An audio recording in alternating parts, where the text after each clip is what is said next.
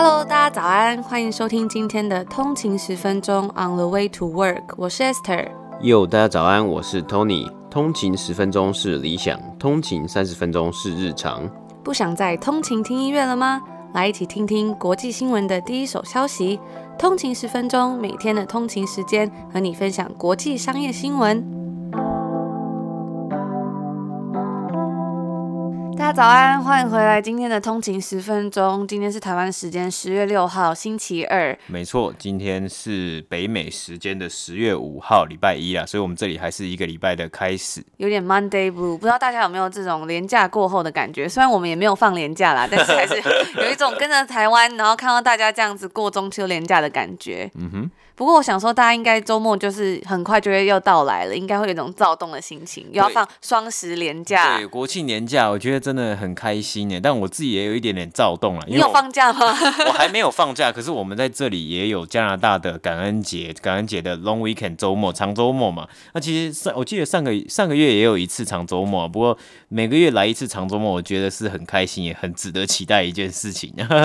那我们昨天有在 Instagram 上面跟大家分享，昨天那一集有讲到这个 Direct to consumer 这个概念，那就有很多听众朋友跟我们分享，他们比较喜欢是网购，还是喜欢在实体店购物？我还蛮意外，是最后发现其实还蛮平均的，哎，接近要一半一半，一半吗？就是大家蛮喜欢网购，这个有点出乎意料，可能是因为最近疫情的关系吧。那也有通勤族分享说，其实像书啊、CD 这种东西，他们是比较喜欢用网购，但是穿上身的东西会比较喜欢去实体店面，因为有时候那些网拍的照片会有点像照片，就是骗人的骗，片、但也。有嗯，通勤族分享说，如果是他网站写的很详细，整理的很好的话，那真的很加分，因为上面就有一些材质的标示啊，还有一些照片，你就可以看得出来他是很认真经营，然后你就觉得说比较可以信任。嗯，我觉得像现在近年来，因为网购这个东西比较流行，或是比较普及嘛，那有时候会有那种拆包裹的惊喜，就是哎，你去你订了一个你很期待的东西，然后你你要等可能一个礼拜，然后你很想要去拆，就拆开来会有一个礼物的感觉。礼物的感觉，我觉得是礼物的感觉啊。像 YouTube 上面也会做很多什么 unboxing haul 的这种感觉。对对对对对对对。那也有通勤族就分享说啊，如果靠网购啊，可以取代这种实体逛街，大概是百分之八十的效用。因为他就说，逛街有时候出门走一走看一看，其实劳力时间也是算一个费用，也是很累啦。就是你还要去挑东西，那还不如在网络上这样用手指动一动就可以看完了。所以这是这这在他的心中是一个劳力成本多一项成本的支出。但有些人就是还。是觉得说，哎，去实体店面看一看、逛一逛，也会觉得说也不错，是一个体验，或是一个就是一个 experience。所以我觉得这两个还算是蛮密不可分的。嗯、如果就是要迎迎接未来的趋势，感觉网店跟实体店面还是都还蛮需要的。嗯、那其实最近万圣节也快到了，所以 Airbnb 有宣布说，他们在万圣节周末要取消这个单日出租，来防止大家有私人的聚会。之前就看到还蛮多通勤族有分享说，不想要带小朋友出去讨糖吃，就 trick or treat 嘛，因为今年实在是疫情的关系，蛮危险的。包括这个 Hershey's，他们也很紧张，说他们这个万圣节的糖果包装到底要怎么办？所以就是目前北美其实好像有一个第二波疫情。像我看 Costco 最近好像在温哥华的 Costco，他们又开始实施限制人数，还有限制购买数量，然后就变成又是大排长龙，要等很久才能就是进到里面去购物。我记得那时候疫情刚开始的时候，真的是大排长龙，排到地下室，就是停车场那个地方就很可怕。然后里面的人他有控管，包括你买卫生纸啊，其他东西就是都有限制，还蛮麻烦的。所以最近感觉疫情又开始升温，如果在北美的大家还是要小心注意一下。没错。那节目的一开始，如果大家喜欢我们的内容，也别忘了帮我们 CLS comment like and share，可以在 Apple Podcast 给我们一个五星的评分，也欢迎给我们一个评价。那也不忘了分享给你的亲朋好友听，也可以来追踪我们的 IG on the 一个底线 way to work，我们在在这上面分享最新的快讯。那也欢迎大家跟我们聊聊天，我们都会看哦。那如果大家对我们的节目有兴趣，喜欢我们内容，想要支持我们的话，也欢迎公司或厂商来我们的节目下广告。那接下来我们就进入今天的北美指数报道。好，今天是北美时间的十月五号，也就是股市开盘的第一天。那今天的三大指数都有上涨的情况，道琼工业指数是上涨四百六十五点，涨幅是一点六八个百分比，来到两万八千一百四十八点。标普五百指数 S&P 五百是上涨了六十点，涨幅是一点八个百分比，来到三千四百零八点。纳斯达克指数是上涨了两百五十七点，涨幅是二点三二个百分比，来到一万一千三百三十二点。那今天这个指数啊都是上涨的嘛，那就在川普确诊之后，病情有好转一些的迹象。他也在自己的个人推特上面发文，他说啊，他会在今天晚间的六点半出院，说自己的感觉是非常的良好。那他在推特上面也有一个影片啊，影片里面他就说哦，自己上了一课，那是真正的一课，而不是翻课本那种的一课。他过去几天呢、也已经使用过。先前我们有报道过了，Gilead 的瑞德西韦会是为期五天的疗程。瑞德西韦也是第一波疫情的时候高度讨论的一个药物。那他也有接受 Regeneron Pharmaceuticals 仍在实验中的抗体鸡尾酒疗法。那 Regeneron 的股价也因此在今天收盘的时候上涨了七个百分比，股票代号是 REGN。那川普的医疗团队也有宣布说，川普的吸氧程度降低，因此会给川普使用类固醇地塞米松。那这也就是今天北美三大指数的播报。好，那接下来我们要跟大家分享几个简短的小新闻。第一个是我们刚刚提到这 Airbnb 嘛，那他们就宣布说，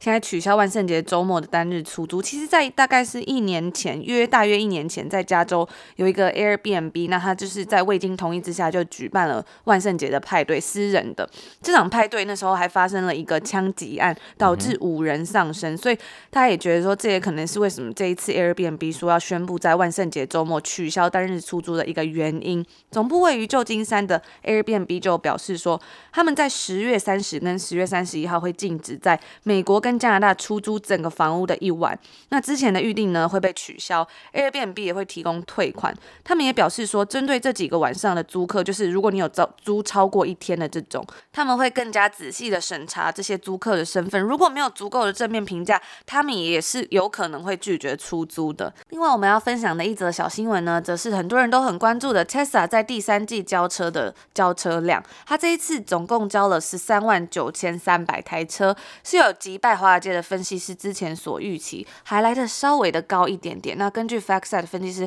他们之前的共识表示说，本季的交车量可能可以达到十三万七千台，所以这一次它实际交车量是有高出两千多台车，比起上一个季度还有去年同期算是有显著的进展。去年同期是。九万七千台，那这一季成长了四十三个百分比，也比第二季是成长了五十三 percent。那时候第二季是因为疫情的原因关闭了美国的工厂好几个礼拜。那它这一次的交车数当中，很多都是 Model Three 跟 Model Y 的车辆，总共有十二万多台，其余的一万五千两百台是价位比较高的 Model S 跟 Model X 的车辆。Tesla 他们没有单独提供每一种型号的这种细项数据，也没有提供地区交车的资料。那如果有通勤族呢，也是最近 Tesla 的交车车主，或是你有一些 Tesla 的使用心得，也欢迎跟我们分享。就真的觉得还蛮有趣的。嗯哼，没错。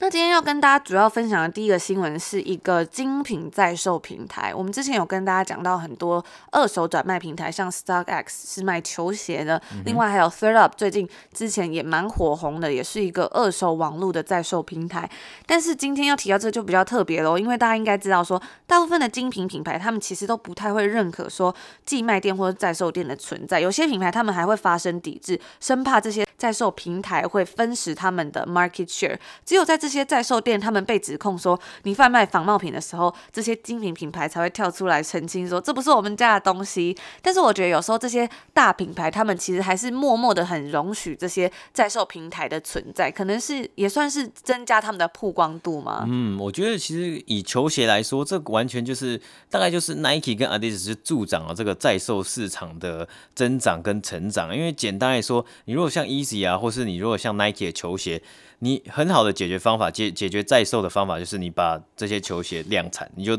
每一双球鞋，每一双大家鞋迷想要的球鞋，你都量产化，你就不会有在售的过这的问题嘛。很像 Air Jordan One，你就全部都出嘛，你就大家都可以买得到，就不会有在售市场的问题。但是因为有一些可能，我觉得有很多文化啊，或是很多不同的因素，Nike 只能出限量的球鞋，那会造成很多人的抢购嘛。那我觉得像上次我们也有分享到。GOAT，这也是也是一间球鞋在售平台，它得到了美国知名的球鞋零售商 Full Locker 直接的这投资嘛，那这个也直接的是去来见证说，这些零售商或是这些这种制造商啊，他们是认可说在售平台或是在售市场的一个存在。那他也认为说，这是一个很好的市场，可以让更多的人想要去知道我们这个品牌的他们品牌的知名度啊，或是让更多人可以有机会得到他们想要穿的球鞋，这可能也是对他们来说是一个好处。那分享到这个球鞋在售，其实 Netflix 最近有上架一篇，也是一个影集。嗯、那他就是在专门在讲球鞋在售的一个故事。嗯、就是它的名字叫 Sneakerhead，我觉得它的评价还蛮两极，IMDB 大概六分左右啦，因为它的类型比较像是类喜剧，那里面有也有一些比较浮夸或比较 cheesy 的一个，比较中二的，对，比较中二的故事线，或是你觉得那个故事很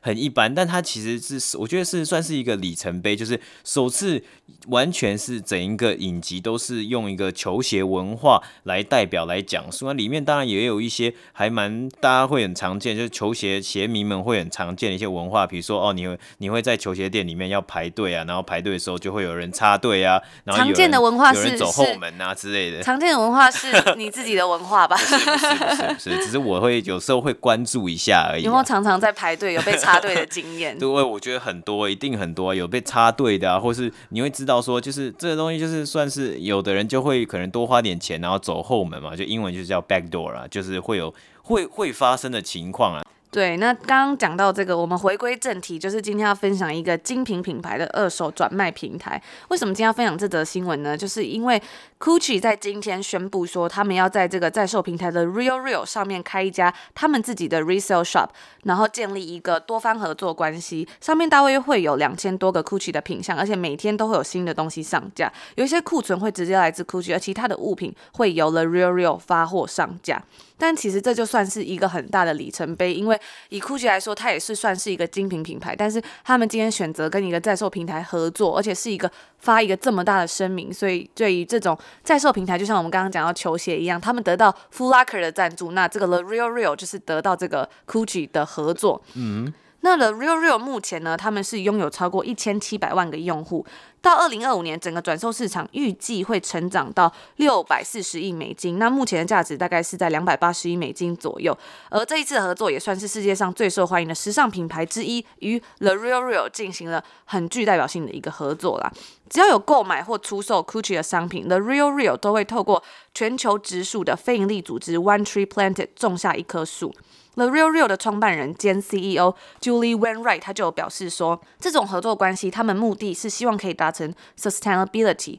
那 The Real Real 就是 TRR，除了这种超值的优惠，你可以在上面找到比较划算的这种二手精品，以及你可以找到很难找到的走秀款之外呢，TRR 他们对时尚最大的贡献，他们自己认为是因为他们提升了一个二手时尚的概念，而且把它推广成一种更可以持续的购物方式，给予这些衣服的第二人生，甚至是第三、第四的人生。对于这种 sustainability 的目标，其实 Gucci 也是非常有野心的。在今年夏天，他们就发布了第一个 circularity 的实验，叫做 Gucci Off the Grid。这是一系列由回收还有再生纤维制成的配件，还有街头服装。但是真正的永续循环呢、其实是需要在客户完成产品之后，把产品取回，然后进行回收、升级，甚至是转售来完成这个闭环，叫做 closing the loop。对于 Gucci 还有其他的很多这种精品品牌来说，这当然是未来他们想要做的下一步，就是这个 circularity 嘛。但是首先比较容易做到，其实还是说把这个物品赠送给需要的人，或者是在这样子 The Real Real 的寄卖平台上转售。其实它也是算是一种永续的循环。那 The Real Real 的 CEO 就表示说，Gucci 它在推动时装产业变得更 sustainable、sustainable 的方面，它其实是处于一个最前线，因此也让他们意识到这个转转售是具有可行性的。而且 The Real Real 在永续发展方面确实是有很强大的能力跟作用。那 Gucci 也即将帮助这个 The Real Real 带入更多的人来一起做循环经济，因为这些精品品牌他们其实现在正转型，想要来做减少库存。今年这些 resale 的在售网站蓬勃发展，像我们之前刚刚大家讲到的 ThredUp，他们就是要来做 IPO，根据这个 Business of Fashion 的报道，Reebok 这个品牌，他们在今年四月下旬的销售额已经超过往年黑色星期五的销售额。那这个品牌其实也算是一个奢侈品的经销商之一。在五月的时候，他甚至宣布说，他已经完成了一千五百万美金的第一轮融资。那 TRR 就表示说，他们在疫情期间的 Brand Interest 是增加了二十二倍。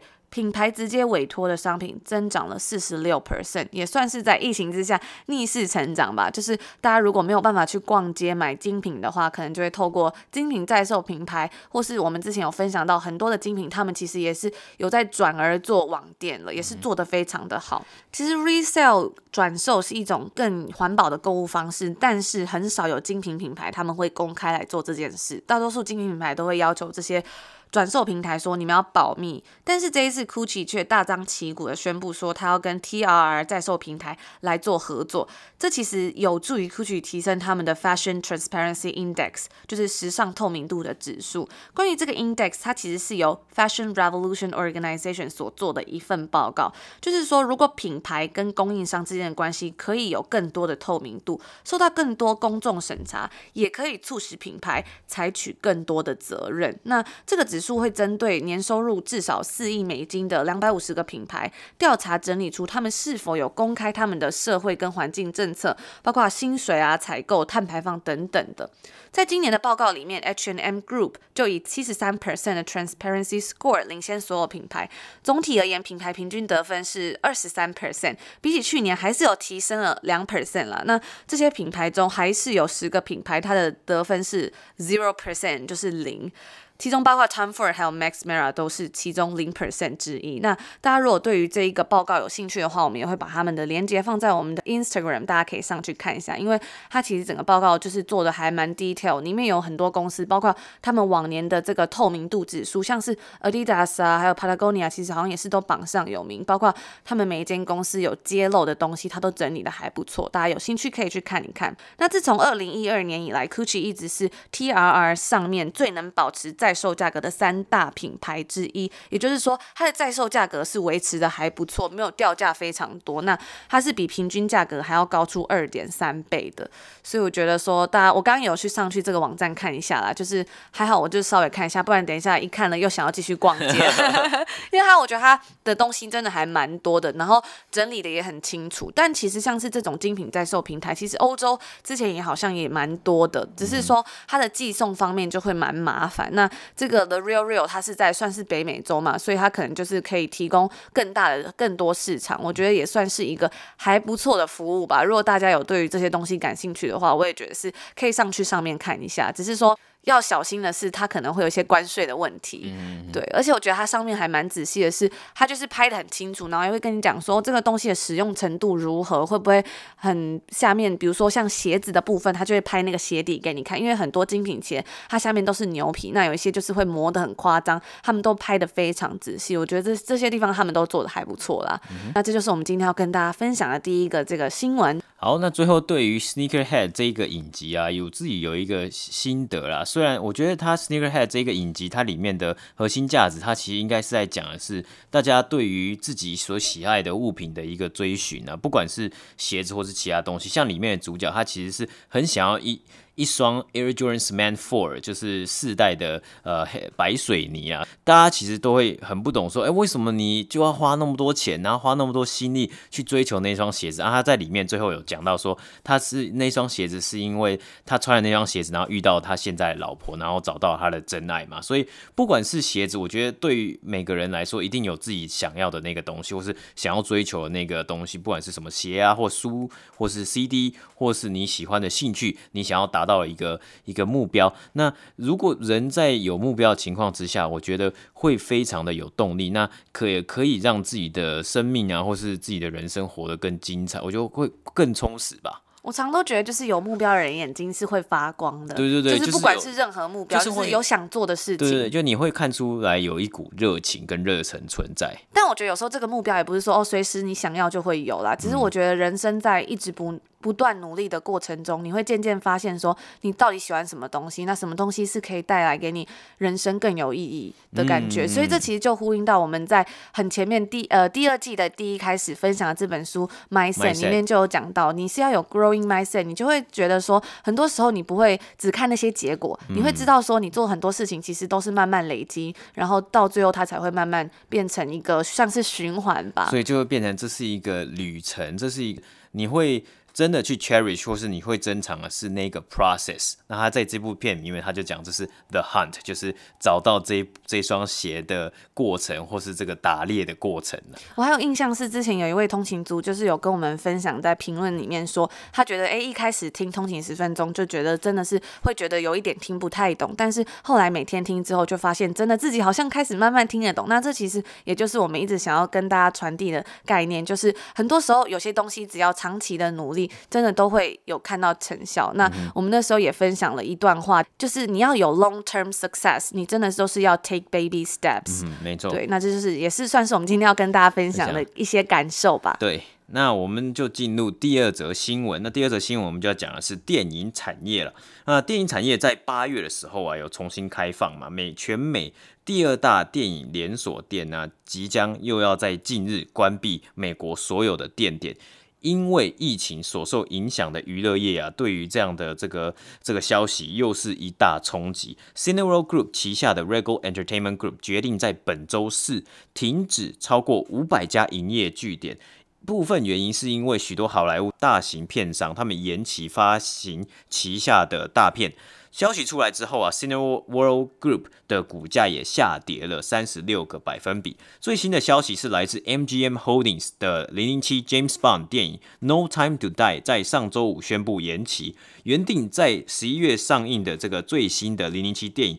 即将延期到明年四月上映。这部电影啊，其实原先是预计在今年四月上映，也就是它会晚了整整一年来做上映。Cineworld 是世界上及全美第二大电影院营运商，第一大则是 AMC Entertainment。这一次的暂停营业也包括了在英国的一百二十七间 Cineworld 和 Picture House。Cineworld 的 CEO 在接受访问时表示。我们就像是没有肉、蔬菜及水果的杂货店，那没有产品的情况下，要怎么样继续的长期营业呢？是完全没有办法的。部分的好莱坞片商决定尝试不在电影院发行电影，而是直接在网络上发行，像是迪士尼先前就耗资将耗资两亿的木兰直接搬到旗下的串流平台 Disney Plus 上面。观众除了订阅该平台之外，还要付额外的三十美金才能收看这部片。在此之前，环球的家庭电影《Trolls World Tour》。魔法精灵畅游世界也直接在数位平串流平台上用二十块美金出租的方式来发行，像许多依靠实体消费者的行业一样啊，美国的电影院产业正在遭受庞大的财务压力。自从疫情以来，美国的电影院被迫在三月关门，连锁品牌像是 Regal、AMC 和 Cinemark Holdings 在八月天能决定上映之前重新开放。这部由华纳兄弟发行的诺兰大片啊，被视为北美影业的救世主之一。天能的上映也是一波三折啊，其中一个原因就是不确定北美哪一些电影院可以重新。开放，然后来放映这部片，因为每个州的规定不一样啊，最后只有三分之二的电影院重新如期开放，而影迷看似好像也不太领情、啊。这一部两亿美金成本的大片，在北美的票房，它只拿下了四千五百万美元。如此疲软的表现，也让许多好莱坞片商却步，决定延迟部分电影。北美市场是世界上最大的电影市场，自二零一五年以来，每年的票房有达到一百一十亿美金。在见证天能比较惨淡的票房之后，华纳兄兄弟也宣布将《神力女超人一九八四》从原定的十月上上映日期延期到圣诞节这个比较大的档期。迪士尼也马上更改了旗下十部电影的上映日期，包括备受期待的漫威《黑寡妇》这部电影也将延期六个月上映。这些延期会对于今年最后三个月的电影形势力蒙上惨淡的面罩啊，也有可能对于电影产业整个电影产业有永久性的影响。在今年九月底啊，电影产业曾经联署发函，他们希望可以让该产业得到更多的金融援助。那 National Association of Theatre Owners 也表示啊，如果现况持续进行，六十九 percent 的中小型电影院会被迫破产以及永久倒闭。虽然今年八月我们看到许多大型连锁电影院重新开放，而且这些电影院都强力的宣导，他们有很高的卫生准则和很强烈的容纳限制。面对这些保证啊，其实北美的影迷看起来好像真的没有很买单啊，因为很多的大片延期，电影院只能播放一些比较小众的独立电影，或是疫情前的电影。像我我们在这边温哥华的电影院呢、这好几个月每天上映的电影就是三月以前的电影，就是好像有什么《音速小子》啊等电影，那你就觉得说，是不是时间暂停了？就暂停在三月疫情前的那那个时间点。真的，而且很多电影真的本来说要上映都没有，像我之前很期待有这个《彼得兔》的第二集，嗯哼，对啊，还有我也蛮想看这次的新的《零零七》的，对，结果本来是说十一月就要上映的嘛，那没想到上个礼拜五的消息，它就直接延到了四月，因为我记得像在这里很多 YouTube 啊，或是很多广告，你就看到《零零七》的广告打很大，他就说哦十一月要上映啊，Coming this November，结果。最后还是不敌疫情的压力，然后要延期。那之前其实也有看到，因为在疫情之下，那个外送平台也是如火如荼，甚至连电影院也不放过。电影院就说他们要外送爆米花，而且那爆米花超贵，就是一个好像大概快一百多块，两百块，七块钱是最小的那个尺寸，哦、真的？就是真的非常贵。那你看，就是你就会在 Uber Eats 上面发现，哎，电影院怎么也开始做外送？难道他们现在要转型变成餐厅吗？结果不是，他就是只有外送那个爆米花。米花 对，而且但而且。就是比较相比之下，你假设去 Costco 买那一包爆米花，可能零点多 cent 而已，然后你要吃电影院爆米花还要花七块钱，而且不是在电影院吃，在家里吃。不过我现在看到他们好像已经下架了啦，我觉得这可能真的还是有点太荒谬了。对对对，其实，在国际的电影院市场啊，很多都已经重新营业好几个月啊，像是台湾的电影院没有受到这个疫情太大的影响，表现就还不错，甚至是比北美的市场来的好多了。天能这部电影啊，在国际市场的票房就有达到两亿六千万美金哦，相比之下真的是表现非常的好。那 Regal Cinema 不仅要关闭北美五百家据点嘛，Cineworld 刚刚也有表示说，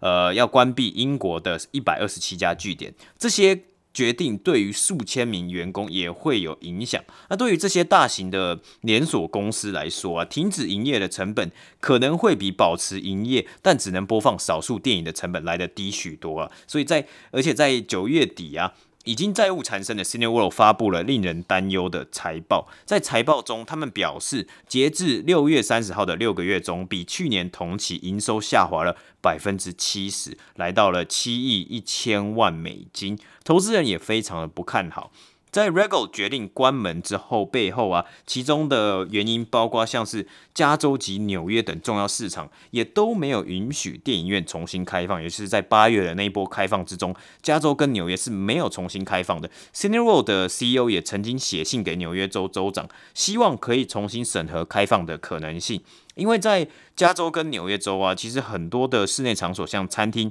保龄球馆和教堂，是可以在容纳有限的情况之下开门的。但是有一些电影产业的公司就会对这样的举动感到疑惑，包括 Cineworld 的 CEO 就表示啊，在电影院大家都坐在同一个位置上，面对同一个方向，也就是荧幕的方向，但在餐厅里面，人们会脱下口罩，然后跟大家面对面交谈。他觉得这是很不合理的。我觉得这真的是很不合理的，因为像我有时候经过餐厅，那现在因为夏天，他们因为像在温哥华，他们有延长这个 patio 的使用期限，户外用餐区一般只有在夏天，但是因为今年就是疫情的原因比较晚开放，所以他们有延长。那其实常常就会看到很多人在餐厅用餐的时候是蛮不守规矩的，就是甚至是比如说比较一些比较开心气氛的餐厅，他们就会乱窜，就有一些。人会跑来跑去啊，跟对面桌的人讲话啊，什么的，就是会感觉蛮危险的吧？毕竟你在吃饭的时候，其实你都没有戴口罩，嗯、那你又没有维持社交距离之下，其实就会很危险。像在 BC 省，现在好像每天都还是有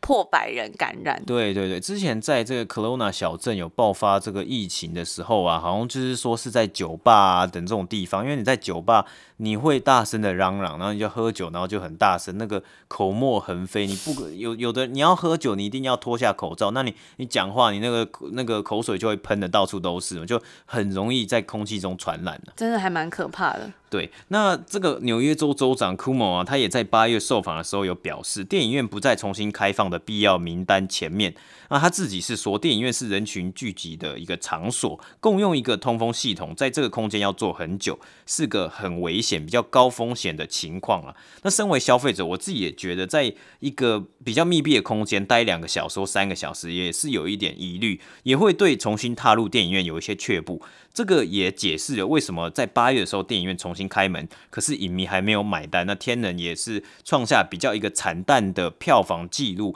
这也算是其中的原因之一了。那当然，相对的，我自己也觉得说电影院也不该重，不太不太能重新开门。那餐厅自己也